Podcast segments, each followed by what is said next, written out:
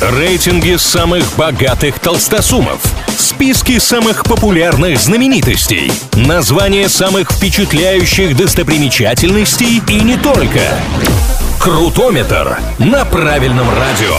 Как известно, все познается в сравнении. Для этого составляются разные рейтинги, а мы с ними разбираемся. Сегодня поговорим про кино, но не простое, а про лучшие российские фильмы 2023 года. Перед нами топ-10, и мы будем вспоминать лучшие из них.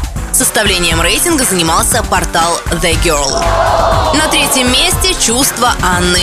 Безумно странная, но интересная социальная драма рассказывает о работнице шоколадного завода, которая внезапно начинает слышать голоса инопланетной цивилизации. Там еще эпидемия, переселение на Марс и много других неожиданных поворотов. На второй строчке «Вызов» с Анной Пересильд. Фильм стал большим событием для российского кино, проектом, который тяжело дался его создателям. Съемки вызова проходили в настоящем космосе на базе МКС, а актерскому составу пришлось пройти настоящую подготовку перед съемками. Споров и обсуждений вокруг фильма было очень много, но отрицать его уникальность невозможно. И на первом месте добрая, семейная, ставшая настоящим хитом история, которая для многих станет пересматриваемой классикой «Чебурашка». Тот самый случай, когда уже известного персонажа переосмысливают, чтобы открыть что-то новое для свежей аудитории. Рекорды по сборам и просмотрам имеются.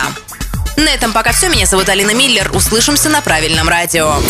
Крутометр на правильном радио.